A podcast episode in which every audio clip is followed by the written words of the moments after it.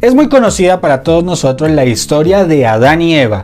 Recordamos que Adán y Eva estuvieron en el jardín, tenían las facilidades como comida gratis, servicios gratis. Bueno, no había internet, pero yo creo que si hubiese internet hubiese sido gratis. Todo gratis. Tenían la facilidad, tenían las comodidades, pero también conocemos que se equivocaron. Cometieron un error gravísimo y fue desconfiar de Dios. Basado en eso, la historia nos dice que se equivocaron, desobedecieron y como resultado recibieron una sentencia.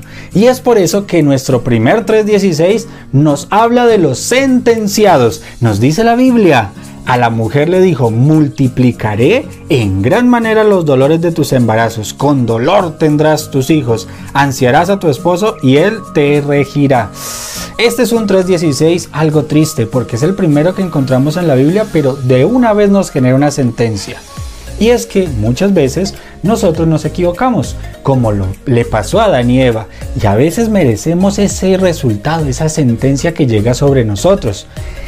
Pero no nos desanimemos, porque el Señor tiene una promesa especial para nosotros. Si tú confías en Él, si tú dejas que Él organice tu vida, si tú permites que Él realmente gobierne todo, tranquilo, tranquila, porque esa sentencia va a ser pasajera. Más bien será una oportunidad para acercarte a Dios.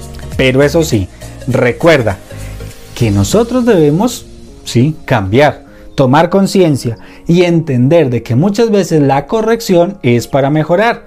Así le pasó a Adán y a Eva. Así te puede pasar a ti también. Tal vez tú estás pasando por una situación muy similar a la de Adán y Eva y estás recibiendo una sentencia. Pero recuerda que esa sentencia llegó con una esperanza. Esa esperanza fue Jesús al morir en la cruz por ti y por mí. Por ti también. Pero no lo olvides, si tú confías en Él, encontrarás la respuesta para todos tus problemas. Dios te bendiga.